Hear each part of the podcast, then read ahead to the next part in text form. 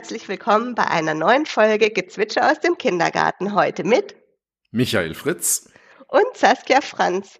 Mich kennt ihr ja schon ganz lange. Wir sind bei der 52. Folge heute von unserem Podcast Gezwitscher aus dem Kindergarten. Das heißt, uns gibt es schon über ein Jahr und alle Zuhörerinnen und Zuhörer wissen bestimmt schon, dass ich seit zwölf Jahren den Kindergarten St. Franziskus leite, hier in Benningen. Und zu meiner Aufgabe als Leitung gehört eben auch die Kooperation nach außen, die Kooperation an unterschiedliche Stellen. Und da freue ich mich ganz arg, dass ich heute aus unserem Netzwerk Sie, lieber Herr Fritz, hier bei uns im Podcast begrüßen kann. Stellen Sie sich doch mal den Hörerinnen und Hörern vor. Wer sind Sie denn? Das mache ich sehr gerne. Ja, mein Name ist schon gesagt, Michael Fritz. Ich bin eigentlich von Berufsgründen Hauptschullehrer, habe im Schwäbischen, wie man in meiner Sprache schon hört, diesen Beruf 17 Jahre lang sehr gerne gemacht, war dann zehn Jahre lang äh, Geschäftsführer des Transferzentrums für Neurowissenschaften und Lernen an der Uni und Ulm und bin seit gut acht Jahren Vorstandsvorsitzender der Stiftung Haus der kleinen Forscher. Ja, das Haus der kleinen Forscher. Es gibt ja kaum noch Einrichtungen in Deutschland, die das Haus der kleinen Forscher gar nicht kennen. Wie viele Einrichtungen sind denn in Deutschland so rund im Haus der kleinen Forscher tätig? Also ab wann wird man registriert, wenn man das erste Mal zertifiziert ist? Eine Kita, eine Hort, eine Grundschule nennen wir dann ein Haus der kleinen Forscher, wenn mindestens eine Fachkraft aus dieser Einrichtung an einer Fortbildung beim Haus der kleinen Forscher teilgenommen hat, bei einem unserer Partner. Und das ist schon so, dass jetzt inzwischen aus über 34.400 Kitas, Horten und Grundschulen in Deutschland schon pädagogische Fach- und Lehrkräfte unser Angebot genutzt haben. Das ist eine gigantisch große Zahl. Wahnsinn. Und wenn man wenn man sich die, wenn man da guckt, wie viele Menschen sind es, also die 34.400 sind Einrichtungen, Menschen sind es über 84.000. Pädagoginnen und Pädagogen, also Kolleginnen und Kollegen von Ihnen und von mir, mhm. die sagen, Mensch, das Haus der kleinen Forscher, das macht was Gutes und das hilft mir, meinen Job gut zu machen. Also kann man eigentlich sagen, Sie haben ganz schön was erreicht mit Ihrem Haus der kleinen Forscher. Ganz sicher, das haben wir alle erreicht, mhm. denn das Haus der kleinen Forscher ist eine ganz breit angelegte Initiative. Wir arbeiten da ja mit Netzwerkpartnerorganisationen in ganz Deutschland zusammen und die vor allem sind das Gesicht des Hauses der kleinen Forscher in der jeweiligen Region. Ich glaube, Benningen, da ja, sie gehören zu unserem Netzwerkpartner in Stuttgart. Die IHK Stuttgart ist diejenige, genau. die sich in ihre Region kümmert. Und solche Initiativen wie die IHK Stuttgart und viele andere sind für uns fantastische Partner.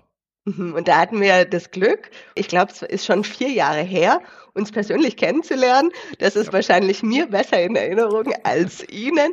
Da war Tag der kleinen Forscher in Stuttgart. Also es war eine Veranstaltung der IHK, da waren Sie auch zu Gast und äh, mit Frau Dr. Eisenmann bei der Podiumsdiskussion.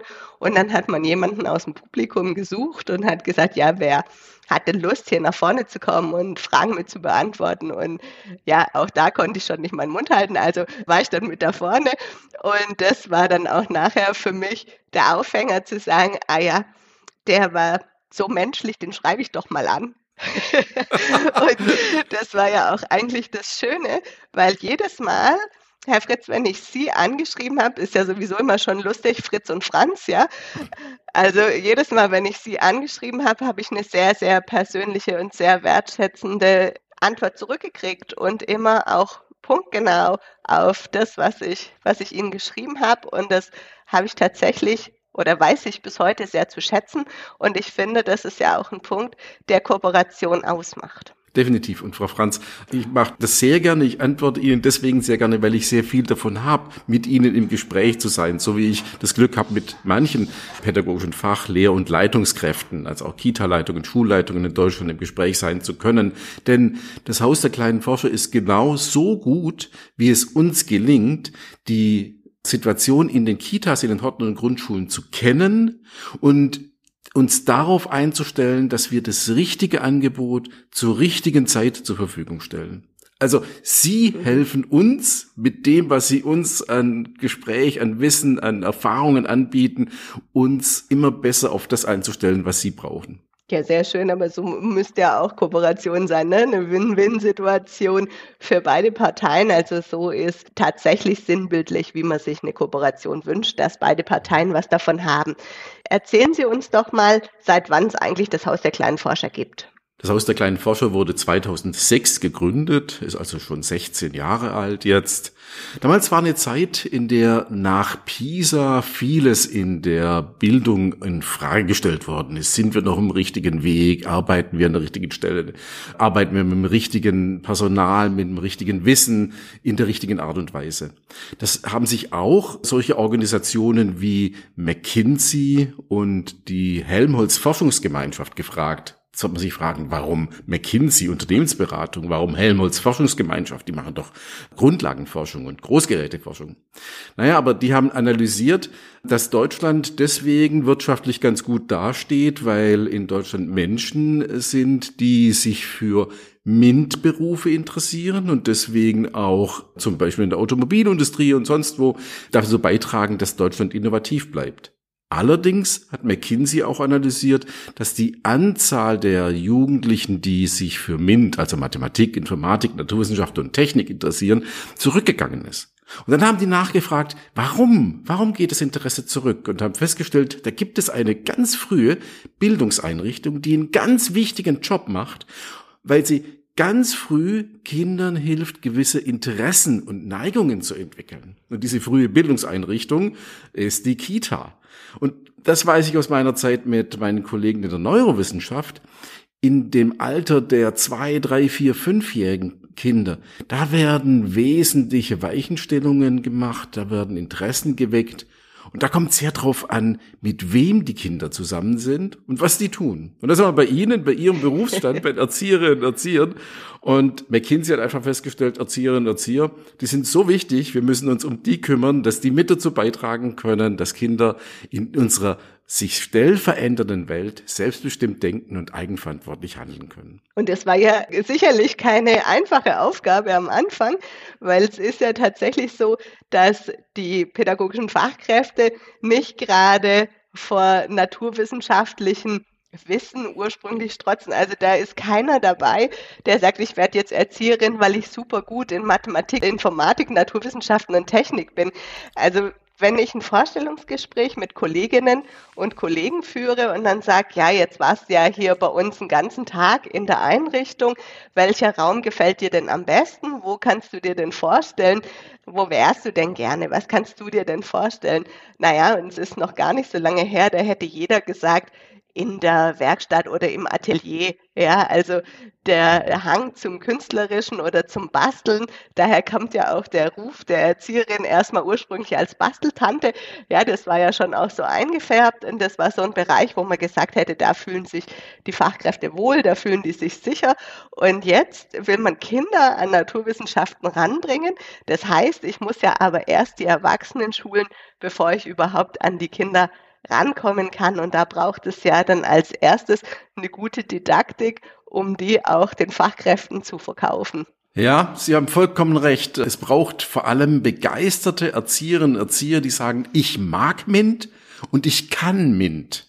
Und Ihre Analyse, der muss ich folgen. Viele Erzieherinnen und Erzieher ergreifen diesen Beruf, weil sie ihre eigenen Stärken eher im sozial-kreativen, im sprachlichen und so weiter sehen und vielleicht nicht so die guten Lernerfahrungen gemacht haben mit Mathe, Informatik, Naturwissenschaft, Technik, Chemie, Physik und so weiter in der eigenen Schulzeit.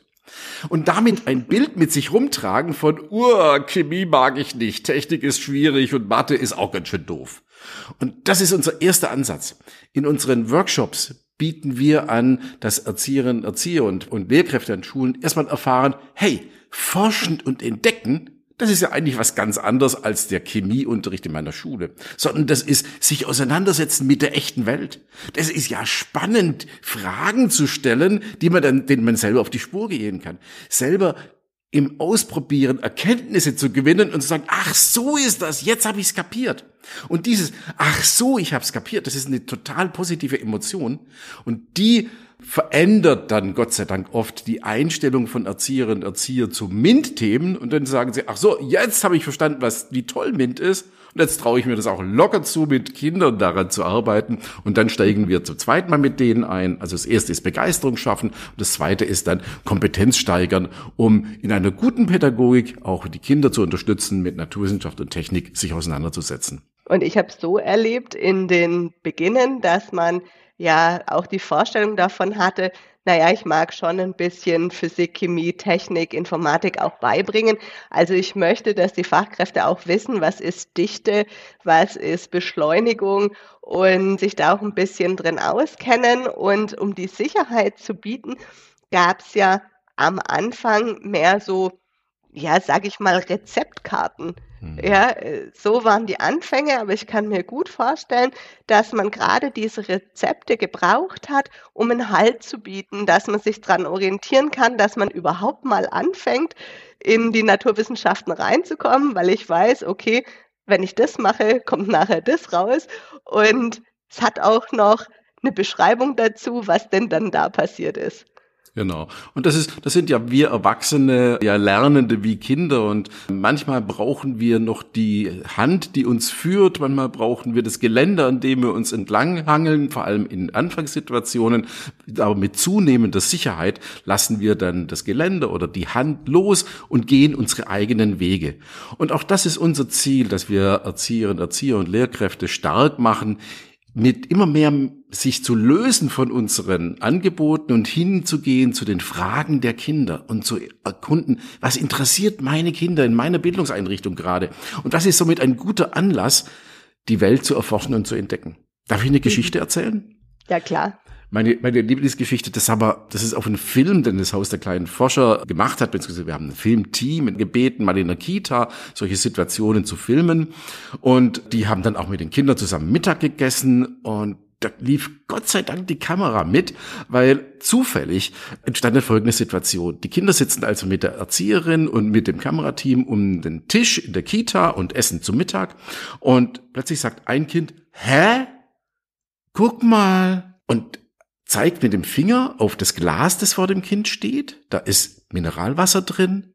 Und da hat das Kind entdeckt, da ist so eine, ein Zitronenkern. Und der steigt hoch und fällt wieder, sinkt wieder ab. Steigt wieder hoch und sinkt ab. Und das war für das Kind kontraintuitiv. Also eigentlich sagt es, wenn was runterfällt, bleibt's unten. Oder wenn was schwimmt, dann bleibt's oben. Aber warum geht es rauf und runter? Und das hat das Kind zu einem, hä? Was, guck mal, gebracht hat. Das ist ja eine, eine tolle Forscherfrage. Hier fällt mir was auf. Und die Erzieherin hat genial reagiert. Sie hat nicht gesagt, komm Kinder, jetzt ist gerade Mittagessen, wir forschen nachher wieder, sondern sie hat gesagt, was, erzähl, was ist da? Und hat das Kind bestärkt darin, äh, das genauer zu beschreiben und hat die Aufmerksamkeit der anderen Kinder um dieses Glas herum äh, gelenkt und die haben dann gemeinsam entdeckt, da ist was komisch, was hinterfragbar. Und es ging dann weiter, die haben dann gesagt, ah, das muss an den Zitronenkern liegen. Ist das wohl auch beim Orangenkern so? Und haben eine Orange aufgeschnitten, einen Kern rausgepult, ins Wasser geworfen und festgestellt, das ist genauso bei dem. Und dann kam die Frage auf, und wie ist es bei dem Mandelkern? Wie ist es bei einem Lego-Stückchen? Und schon waren die im Forschen und Entdecken, und zwar nicht anhand eines Themas des Haus der kleinen Forscher, sondern anhand einer Forscherfrage, die ein Kind im Alltag aufgeworfen hat. Das finde ich, das ist die hohe Kunst der MINT-Pädagogik und MINT-Didaktik. Und ich bin fasziniert, wie oft das gelingt, dass Erzieherinnen, Erzieher und Lehrkräfte in solchen Situationen dann forschen entdecken können mit den Kindern. Und das ist ja tatsächlich auch das Bild des Kindes, das sich verändert hat. Wenn wir jetzt die 16 Jahre angucken, auch da ist ja in der Entwicklung ganz viel passiert. Sehr kindzentriert ist die Entwicklung zum Glück geworden, muss man ja sagen, dass die Kinder auch selbst dazu gebracht werden, ihre Fragen selber zu beantworten. Also dem Ganzen auf die Spur zu gehen. Wir hatten mal eine Situation bei uns in der Einrichtung, da haben die Kinder einen toten Igel auf unserer Pfarrwiese gefunden. Und die Kollegin hat es großartig begleitet, weil die Kinder waren dann so hin und her gerissen zwischen den zwei Kapiteln im Orientierungsplan. Also einmal zu sagen, ja, will ich jetzt in die Forschung reingehen? Interessiert mich das jetzt? Will ich mir den genauer angucken? Oder möchte ich ihn begraben? Also mhm. Sinnwerte Religion hat auch natürlich ein großes Thema in dem Moment gespielt. Und dann hat die Kollegin die Kinder abstimmen lassen, ob sie sich dafür entscheiden, dem Igel einen Stachel auszureißen oder nicht. Und da haben die Kinder darüber diskutiert, ob der Igel das fühlt, ob ihm das wehtut, ob der nicht doch nochmal aufwachen würde. Und man hatte schon gesehen, der hat natürlich schon gelitten gehabt. Andere Tiere hatten schon an ihm genagt und hatte nicht mehr alle Pfoten, ein Auge war schon weg und so. Ja, also es war definitiv klar, der ist tot. Und die Kinder haben nachher abgestimmt und sich für die Wissenschaft entschieden. Und auch dann muss man das begleiten, dass man sagt, ja, ein totes Tier fasst man nur mit Handschuhen an. Und haben sie probiert, dem Tier einen Stachel rauszuziehen. Und es ging gar nicht, weil die hätten so viel Kraft dafür gebraucht. Und auch dieses Erlebnis zu haben, war so eindrucksvoll. Und am Anschluss haben sie den Igel miteinander begraben und haben eben auch noch die andere Ebene bedient, wo ich sage, ja, da ist ganz umfänglich gelernt worden in jedem Aspekt.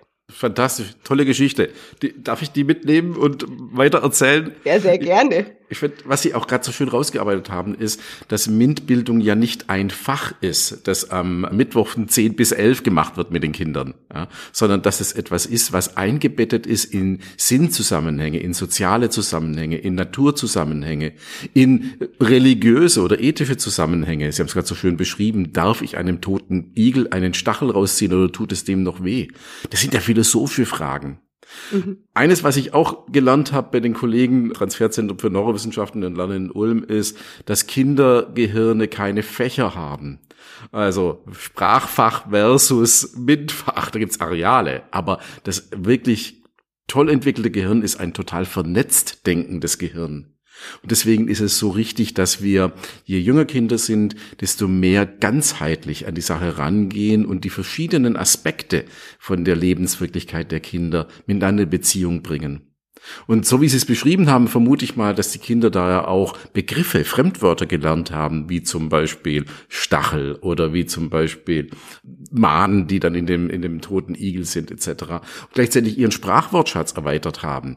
Nebenbei alltagsintegriert. Und ich glaube, das ist, das ist die tolle Pädagogik der frühen Kindheit, die wir geschafft haben, wo wir es geschafft haben, ganzheitlich, verbunden, alltagsintegriert am Interesse der, kind, der Kinder entlang, sie stark zu machen für diese Welt. Und man darf nie vergessen, dass die Kinder auch noch einen ganz anderen ethischen Ansatz haben als wir. Für die Kinder ist ganz viel in erster Linie Forschung. Mhm. Ja, weil die haben ja mit Tod und Sterben noch nicht die Erfahrung gemacht, wie wir sie gemacht haben. Also es waren Kinder im Vorschulalter und da merkt man schon, naja, da hat zwar jetzt noch die Naturwissenschaft gesiegt, aber die ethischen Momente spielen da eben auch schon eine Rolle. Und das kippt nachher, aber umso jünger die Kinder, umso größer ist dann nochmal das Interesse am Forschen, weil sie ja diese Vorerfahrung einfach nicht haben. Und das ist sehr, sehr spannend zu sehen. Und ich bin dankbar für all meine Kollegen, die bereit sind, tote Blindschleichen aufzuschneiden oder äh, Igel zu äh, sezieren oder was auch immer dann als nächstes passiert. Aber aktuell haben wir gerade ein Projekt rund ums Thema Körper und da haben wir mit den Kindern ein Rinderherz aufgeschnitten mhm. und uns die Herzklappen nochmal angeguckt und geguckt, wie funktioniert eigentlich ein Herz. Auch das ist ja sehr spannend. Ist heute ganz schwierig, überhaupt noch ein intaktes Herz mhm. beim Metzger zu kriegen, ja, um, um da einen Vergleich zu haben. Aber das sind alles Punkte, die die Kinder so brennend interessieren, weil sie wissen wollen, wie sieht's in uns aus, wie sieht's in den Tieren aus, was passiert denn da, wie funktioniert denn eigentlich unser Körper? Und ich finde auch, dass man gar nicht unterscheiden darf, ist es jetzt Philosophieren, ist es jetzt Forschen? Nein, es ist Weltwissen erweitern. Und das ist unsere Aufgabe im Kindergarten, das Kind darin zu begleiten und zu bestärken, seine eigenen Erfahrungen zu machen, seine eigenen Lernschätze zu ergründen und zu gucken, dass es ihnen gelingt, da einfach eine gute Zeit miteinander zu haben. Und das prägt ja sehr. Ja, definitiv. Frau Franz, Sie haben gerade wunderbar beschrieben, warum wir als Haus der kleinen Forscher uns weiterentwickelt haben, nicht nur in unserer Didaktik, sondern auch in unserem Selbstverständnis. Wir sind in unserem Gespräch gerade eingestiegen mit der MINT-Bildung. Wenn ich ehrlich bin, muss ich sagen, wir machen ja gar nicht mehr MINT-Bildung als Haus der kleinen Forscher, sondern wir machen MINT-Bildung für nachhaltige Entwicklung.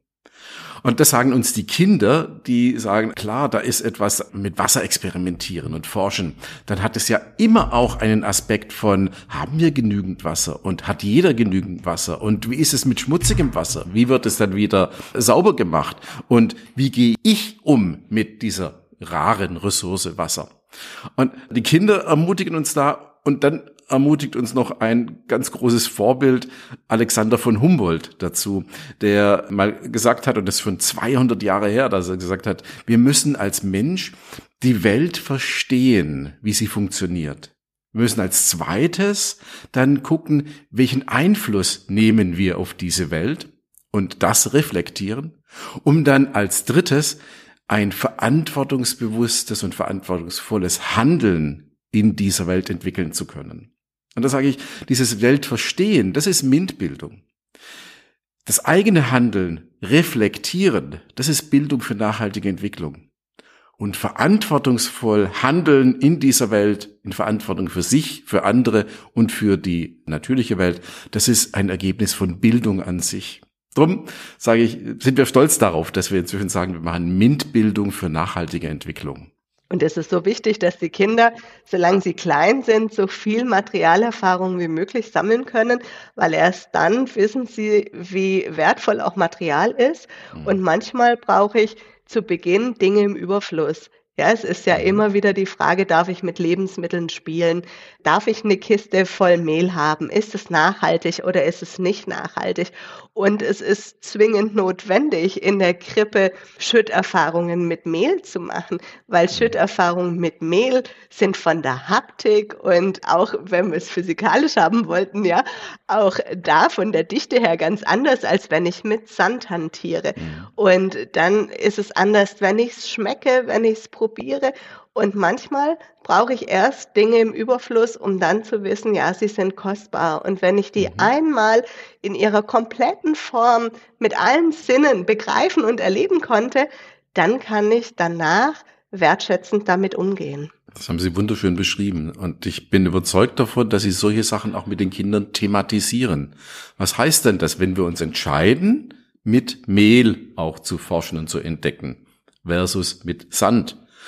Und dann sich wieder die Vor- und Nachteile, die, die, die Risiken, auch die Konsequenzen bewusst machen und dann eine Entscheidung treffen.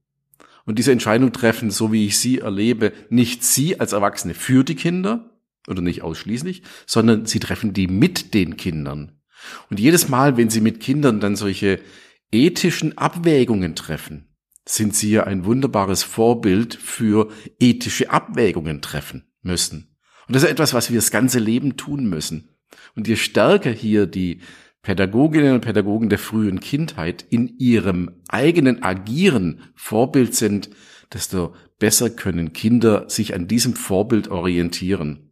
Das habe ich auch gelernt von der Neurowissenschaft. Kinder orientieren sich nicht unbedingt an dem, was wir als Erwachsene sagen, sondern dem, was wir tun und wie wir es leben und wie wir handeln, ja. Und deshalb ist ja. Die Haltung im Kindergarten so wichtig. Es ist alles immer eine Haltungsfrage. Ich habe jedes Mal eine Vorbildfunktion. Ich muss mir als Fachkraft dessen bewusst sein, dass ich hier eine Vorbildfunktion habe. Und zu Ihrem Punkt, nee, manchmal braucht man Dinge nicht besprechen, weil es reicht die Haltung dazu. Und wenn ich Krippenkinder mit Mehl schütten lasse, dann macht es keinen Sinn, denen zu erklären, aber später musst ja. du vorsichtig sein mit Mehl, ja. sondern das müssen wir Jahr für Jahr verändern. Ja, und zu sagen, jetzt ist es Zeit, mit Mehl zu spielen. Und dann werden halt aus zehn Kilo Mehl einfach mal nur noch zwei. Und aus dem kann man dann immer noch Knete machen, wo man sagt, ja, dann machen wir selber die Knete danach. Wenn wir das Mehl jetzt in der Kiste nicht mehr brauchen zum Schütten, kann man aus dem Rest es eben wieder verwenden. Und dadurch, dass man es dann nochmal für was anderes nimmt, zeigt man nochmal ganz deutlich, okay, es hat einen Wert. Ich schmeiße es nicht einfach weg, sondern ich überlege mir gut, was können wir als nächstes damit tun. Und es ist ja auch ein Punkt in Ihren Fragen immer wieder an die Einrichtungen. Haben die Kinder regelmäßig Zugang zu Wasser. Also das ist ja auch im Haus der kleinen Forscher die Ressource Wasser ganz wichtig, weil da gibt's ja auch um die Schütterfahrungen, die man macht und um, um den Wasserstrom und wie läuft ein Wasser, wie ist ein Wassergefälle aufgebaut und ist es im Winter und im Sommer möglich, dass man drinnen und draußen mit Wasser experimentiert. Und auch hier brauche ich immer wieder eine Großzügigkeit. Ja, und da muss man davon ausgehen, dass in den Familien die Kinder oftmals diese Möglichkeiten nicht haben, weil die Familien dann mit den Ressourcen ganz anders umgehen, was ja auch gut ist. Und da lernen die Kinder, nee, ich muss sparsam sein. Ich kann das Wasser nicht einfach schütten und hier mit ausprobieren. Und da ist es dann wieder unsere Aufgabe in der Kita, dann diesen Rahmen zu bieten und zu sagen, ja, und jetzt für heute machen wir das so und für heute könnt ihr das so benutzen. Ja, sie schaffen Ermöglichungen. Sie mhm. schaffen einen Raum, der etwas möglich macht, was vielleicht die Familie nicht möglich machen kann oder will. Und das ist legitim und vielleicht auch notwendig. Mich beschäftigt zurzeit viel diese Frage, wie gut gelingt es uns als Bildungseinrichtungen in Deutschland, Bildungsungerechtigkeit ausgleichen. Und das Zug gerade zur Familie hat mich daran erinnert. Ich glaube, wir könnten da in Deutschland doch deutlich stärker werden, dafür zu sorgen, dass alle Kinder, egal aus welchem familiären Hintergrund sie sind, sich in der Bildungseinrichtung entsprechend ihrer eigenen Fähigkeiten optimal entwickeln könnten. Und dass wir als Bildungseinrichtungen da ein Stück weit mehr auch ausgleichend wirken könnten, vor allem bei Kindern, die keine so guten Startbedingungen aus dem Elternhaus mitbekommen. Davon träume ich, dass uns das gelingen würde. Die tatsächlichen Zahlen wenn man sich die Fakten anguckt, dann sind wir in Deutschland noch nicht so richtig gut damit. Und das ist, ich sage es deswegen, weil das Haus der kleinen Forscher hat begonnen mit so einem sehr nutzenbringenden Ansatz. Wir wollen, dass die Kinder mehr MINT-Interesse bekommen, damit sie dann später auch in MINT-Berufen arbeiten. Aber davon haben uns das ist immer noch da. Aber wir haben das deutlich weiterentwickelt hin zu einem sehr hohen Bildungsanspruch, dass wir mit dazu beitragen wollen, dass alle Kinder sich möglichst gut entwickeln können, egal welchen sozialen Hintergrund sie haben und in allen Bildungsbereichen, nicht nur im MINT-Bildungsbereich, sondern genauso in der Nachhaltigkeit, in der Sprache und im Philosophieren. Ja, und da muss ich schmunzeln und auch ein bisschen lachen. Und da wünsche ich mir, dass Sie als Botschafter der Kitas vielleicht was für uns erreichen, weil ich verstehe das, dass man MINT-Fachkräfte braucht, ja, und dass das auch weiter noch ein hehres Ziel ist. Wir brauchen gute Fachkräfte, wir brauchen auch gute deutsche Fachkräfte auf dem MINT-Markt, ja, also die hier groß geworden sind und die dann die Aufgaben für uns lösen können. Aber im Rahmen des Fachkräftemangels wird es noch lange eine hehre Vorstellung bleiben. Das mhm. wäre auch mein großer Wunsch. Aber aktuell bewegt sich da meiner Meinung nach noch nicht so viel, dass ich da hoffnungsvoll in die Zukunft gucken kann, um zu sagen, ja, wenn weiter an Personal gespart wird, wenn die Ressourcen des Personals in den Kitas nicht gut aufgestellt sind und wenn es da gerade kein Bestreben gibt, sich um gute Rahmenbedingungen für Erzieherinnen und Erzieher zu kümmern, dann wird es leider noch lange Zukunftsmusik bleiben. Und das wird nicht passieren, weil um gute Projekte zu machen, brauche ich gute Fachkräfte.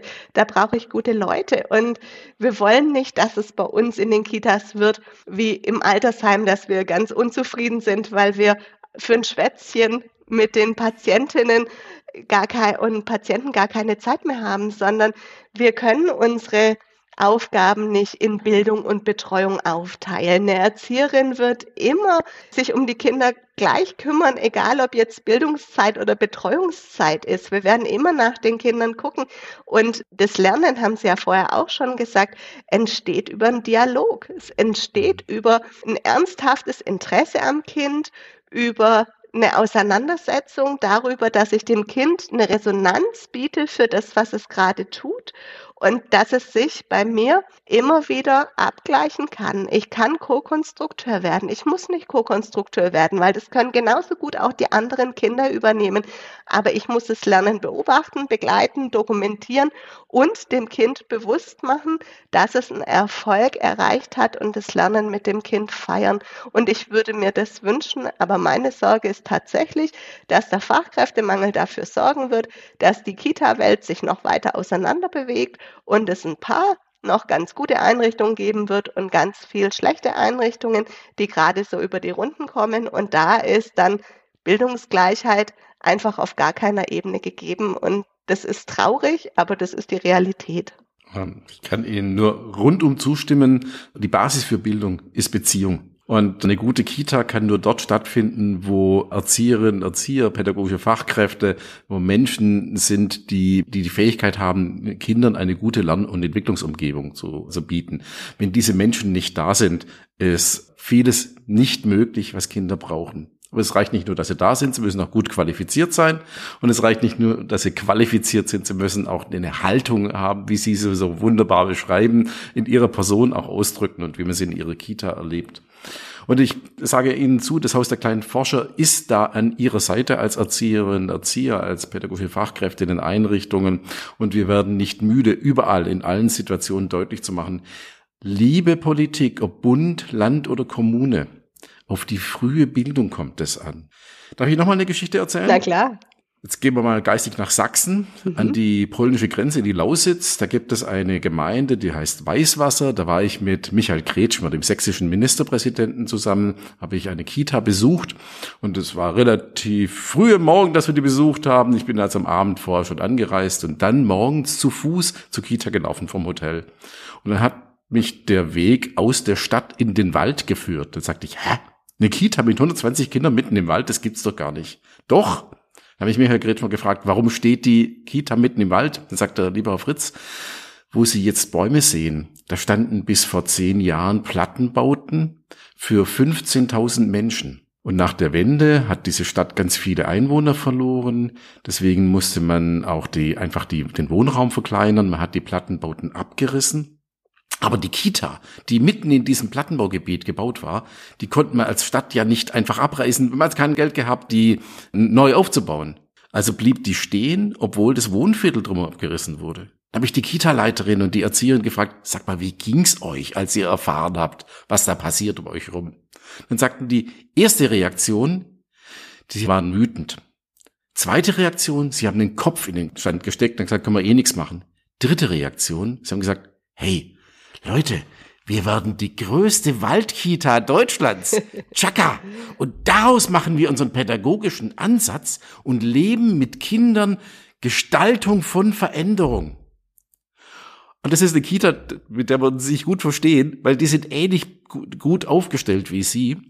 Und was für mich da so wichtig ist an diesem Beispiel ist, wir wissen, dass wir in einer Welt leben, die sich radikal schnell verändert. Wahrscheinlich hat noch nie eine Generation so schnell so dramatische Veränderungen erleben müssen wie unsere Kinder, die heute in der Kita sind. Die bei ja. Ihnen heute sind, die werden bis 2080, 2085, 2090 Verantwortung tragen und wir können ganz sicher nicht beschreiben, wie die Welt sein wird, die sie dann gestalten werden. Mhm. Deswegen können wir denen keine Kompetenzen mitgeben, die sie dann genau, also technische Kompetenzen, die 2085 gebraucht werden, kennen wir heute noch nicht.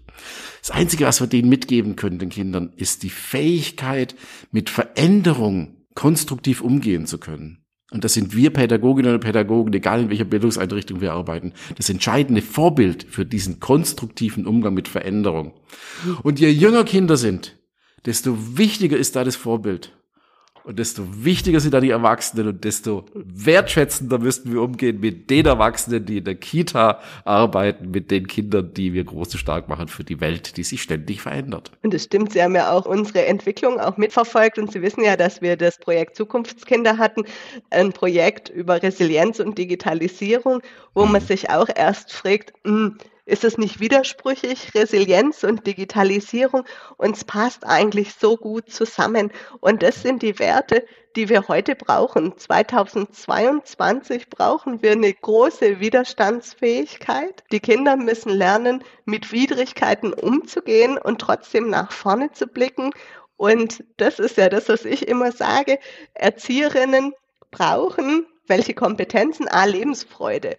Ja, weil wir müssen den Kindern vermitteln, unser Leben macht Spaß und es ist wert, sich für unser Leben anzustrengen und man kann alles erreichen, was man gerne erreichen möchte, wenn man denn sein Ziel verfolgt.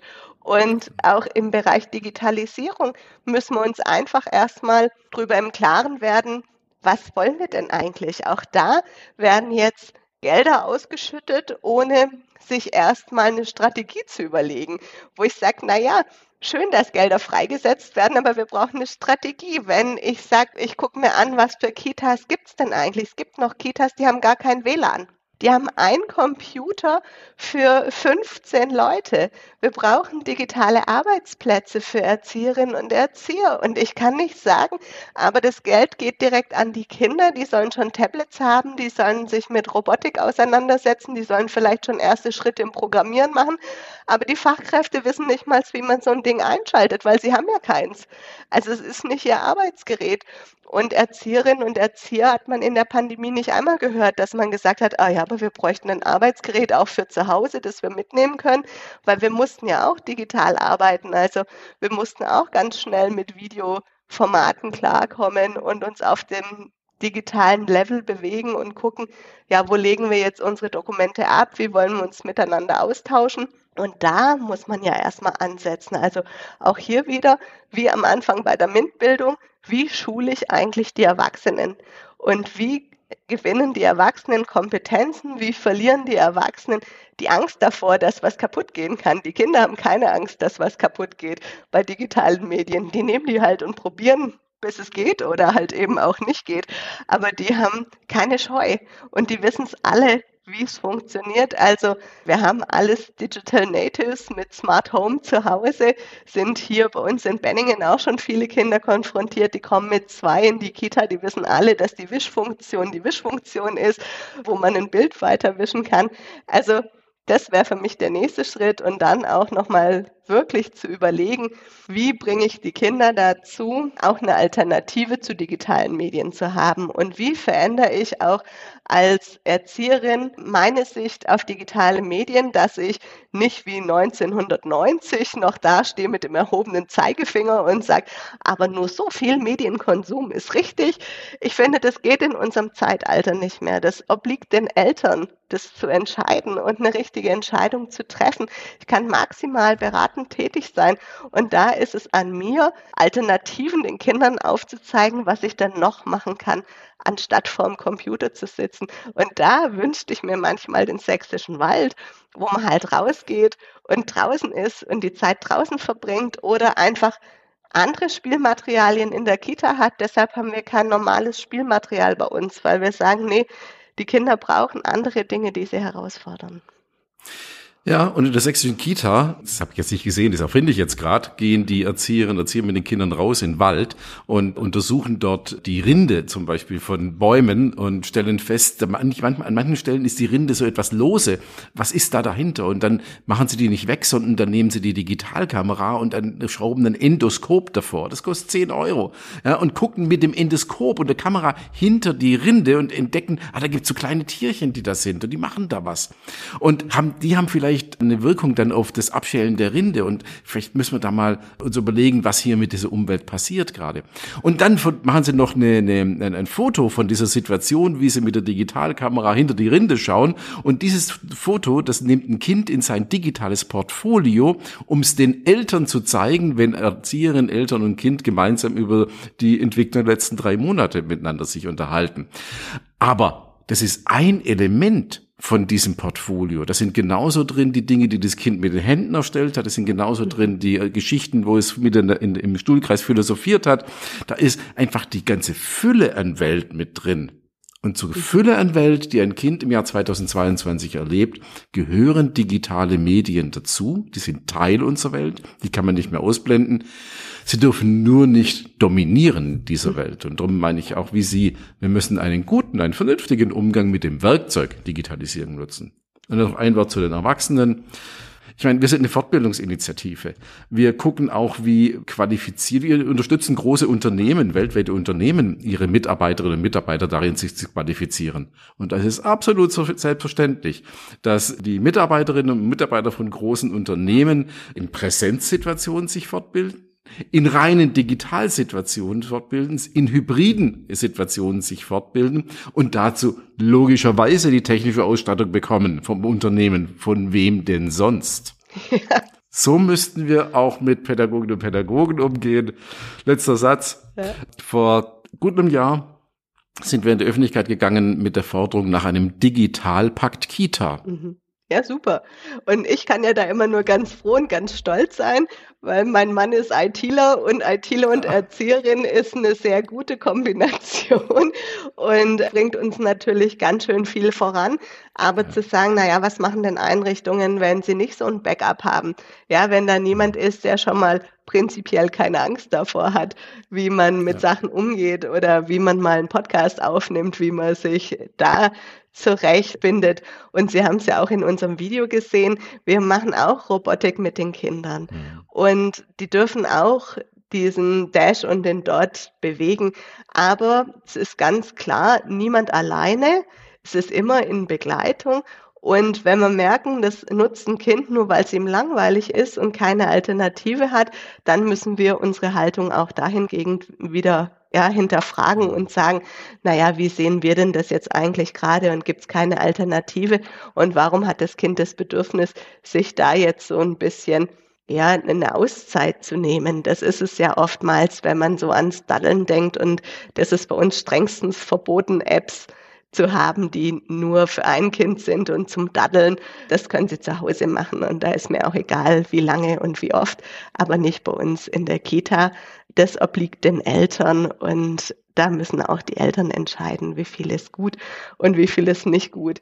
Aber noch ganz kurz auf mein Lieblingsthema Zertifizierung. so kamen wir eigentlich in Kontakt. Wir haben jetzt die zweite Rezertifizierung hinter uns. 2015 sind wir das erste Mal als Haus der kleinen Forscher zertifiziert worden und wir sind ja schon genau darauf eingegangen in unserem Vorgespräch. Wir haben uns stark gesteigert, auch in der Zertifizierung und ich habe ihn damals ursprünglich geschrieben, weil unser Ehrgeiz ist so groß und es gibt ja Prozente beim Haus der kleinen Forscher und wir wollten wissen, wie man die volle Prozentzahl erreicht und ich kann Ihnen, liebe Zuhörerinnen und Zuhörer, die sich vielleicht auch zertifizieren lassen, schon mal verraten, es geht nicht. Also 100 geht nicht. Ist auch gar nicht das Ziel, weil damit würde man ja sagen, wir hören auf zu lernen und hören auf uns zu entwickeln. Und Sie sind keine Frau, die sagt, ich höre auf mich zu entwickeln, weil ich irgendwann 100 erreicht habe, sondern Sie entwickeln sich weiter. Nehmen Sie die Zahlen nicht so als absolutes, sondern als ein Orientierungsinstrument, das uns hilft zu gucken, wo stehen wir heute, wo sind wir schon gut, wo wollen wir uns morgen hin entwickeln und wie gut ist es uns gelungen, da uns dorthin hinein zu entwickeln. Also da mhm. gehen wir bei der Zertifizierung eigentlich mit einem ähnlichen Gedanken voran wie Sie mit den Kindern. Es geht nicht darum, dass ein Kind zwischen von 0 auf 1 kommt, sondern es geht darum, dass wir Entwicklung begleiten und manchmal auch Entwicklungsfortschritte sichtbar machen und bestärken und bestätigen durch die Zertifizierung, auch durch die Plakette, dass hier Entwicklung stattfindet, gestaltet wird und man sogar auch die Entwicklung sichtbar und besprechbar macht, nicht nur im Team, sondern auch mit den Eltern, mit der Kommune. Und ich muss wirklich sagen, wie Sie das machen, wie Sie Ihre Zertifizierung da machen, alle zwei Jahre und dann auch diesen Weg miteinander reflektieren, ist vorbildlich. Machen Sie ganz toll. Es gibt noch eine Zahl, ungefähr zehn Prozent aller Kitas in Deutschland, also gut 5000, 5600, haben die Zertifizierung schon genutzt, um sich einfach, um zu gucken, wo sie gerade stehen, wo sie sich hin entwickeln wollen. Und das wollen wir weiter und werden wir weiter unterstützen. Mhm. Und da würde ich mir wünschen, dass in der Zertifizierung trotzdem manche Punkte nicht so stark bemessen werden, wie jetzt die Kooperation oder auch die Kooperation zur Grundschule, weil ich da einfach immer ein Geben und ein Nehmen brauche oder auch einen Kontakt zu einer Wirtschaft, zum Wirtschaftsunternehmen. In manchen Regionen ist es einfacher als in anderen und wo ich sage, ja, vielleicht muss es so ein paar Bonusfragen geben, die so ein bisschen außerhalb der Bewertung sind, wo man weiß, ja, das ist auch noch spannend, aber vielleicht nicht dahingehend. Uns ist natürlich ganz schwierig, jemanden zu sagen, der sehr ehrgeizig ist. Ja, das horrende Ziel kann man nicht erreichen. Und das ist so ein bisschen wie, ja, die 15 Punkte ist eine 1 plus. Und, und eigentlich kriegt die keiner. Also da muss man ja schon überdurchschnittlich sein. Aber da sind wir schon durch über diese Diskussion. Und ich weiß, Sie sind da auch an, an einer Fortentwicklung dran. Und wir haben auch gesagt, wir unterstützen die sehr gerne, wenn man nochmal einen Input braucht. Und ich finde, dass wir alle Hörerinnen und Hörer ruhig wissen lassen können, dass sich das auf jeden Fall lohnt, sich nochmal kritisch auseinanderzusetzen, weil das ist ja, was eine Zertifizierung ausmacht. Also ich finde gut, dass man nichts geschenkt kriegt Ja, also es ist ein mhm. Qualitätssiegel. Und wenn ich für jeden Mist dieses Siegel kriegen würde oder diese Plakette, dann ist sie nichts mehr wert. Also ich muss schon erst was erbracht haben, um nachher was rauszubekommen. Und das finde ich nochmal wichtig. Und da habe ich Ihnen ja auch schon erzählt, wir haben uns das letzte Mal für die Zertifizierung eine Woche Zeit genommen, zu dritt. Wow. Und waren da in Diskussion, aber man muss das so sehen, dass es ja auch eine Reflexion unserer Arbeit ist und ein Hinterfragen, wo stehen wir denn eigentlich gerade, was können wir denn gut, wo können wir uns weiterentwickeln. Und das ist ja der Mehrwert, den ich als Einrichtung daraus gewinne. Das ist ja auch das, was Sie eigentlich vorher schon gesagt haben. Wo ist der Mehrwert für uns und wo können wir nochmal hinterher sein? Frau Franz, jetzt kommen wir gerade am Ende ja. unseres Gesprächs wieder ganz auf den Anfang zurück und runden. Genau deswegen sind wir so im Dialog und deswegen schätze ich das mit Ihnen im Dialog zu sein, weil Ihre Erfahrungen und Ihre Hinweise uns bestärken darin, uns weiterzuentwickeln, unsere Arbeit weiterzuentwickeln, auch in der Zertifizierung. Ja, und ganz zum Schluss noch ein Wunsch. Wenn ich mir was wünschen dürfte vom Haus der kleinen Forscher, was ich gerne mehr hätte, dann wären das Inhouse-Seminare. Ich finde, da gibt's noch ein großes Erweiterungspotenzial, weil wir als Team gelernt haben, dass es viel gewinnbringender ist, wenn alle das Gleiche gehört haben und gelernt haben und für sich als Team reflektieren, wie wollen wir da weitergehen und da den nächsten Schritt gehen. Da würde ich mir wünschen, dass es davon für die Einrichtungen mehr Angebote gibt. Wunderbar. Den Wunsch nehme ich sehr gern entgegen. Der trifft auf unsere Planung, unsere Strategie 2025, mhm. wo diese Organisationsentwicklung, also Bezug auf die einzelne Einrichtung mit Inhouse-Seminaren, mit, jetzt Begriff aus der Bildung für nachhaltige Entwicklung, mit dem Whole Institution Approach, den wir da unterstützen wollen, eine größere Bedeutung bekommt bei uns. Super. Also, Herr Fritz, vielen, vielen Dank, dass Sie sich heute die Zeit für mich, für unseren Podcast genommen haben. Es war mir eine Freude, diese fast Stunde hier mit Ihnen zu verbringen. Vielen, vielen Dank, liebe Zuhörerinnen und Zuhörer. Euch auch ein ganz herzliches Dankeschön fürs Dabeisein. Aber Ihnen, Herr Fritz, mag ich auch noch die Chance geben, sich in aller Form bei den Hörerinnen und Hörern zu verabschieden. Erstmal möchte ich mich bei Ihnen bedanken, Frau Franz, für dieses wunderschöne Gespräch in einer Serie unserer schriftlichen und mündlichen Gespräche. Und das war hoffentlich nicht das letzte. Ich melde mich schon an, wenn ich mal im Süden bin, dann komme ich vorbei bei Ihnen. Und ich will Ihnen und den Kolleginnen und Kollegen hier im Podcast sagen, was Sie in der frühen Bildung machen, ist eine fantastische Arbeit. Und einer unserer Beiträge ist, das noch mehr sichtbar zu machen. Danke für Ihren Job. Ja, sehr gerne. Und ich freue mich auf Ihren Besuch. Und wir sitzen mitten im Redaktionstreffen für die nächste Kindergartenzeitung. Also ist ja wieder Ostern, da ist es wieder soweit. Und der Herr Fritz ist ein eifriger Leser unserer Zeitung. Und insofern freue ich mich auf unseren nächsten Ping-Pong zur frühkindlichen Bildung und sage euch, liebe Zuhörerinnen und Zuhörer, vielen Dank fürs Einschalten, fürs Dabeisein und bis zum nächsten Mal, wenn es wieder heißt Gezwitscher aus dem Kindergarten. Tschüss!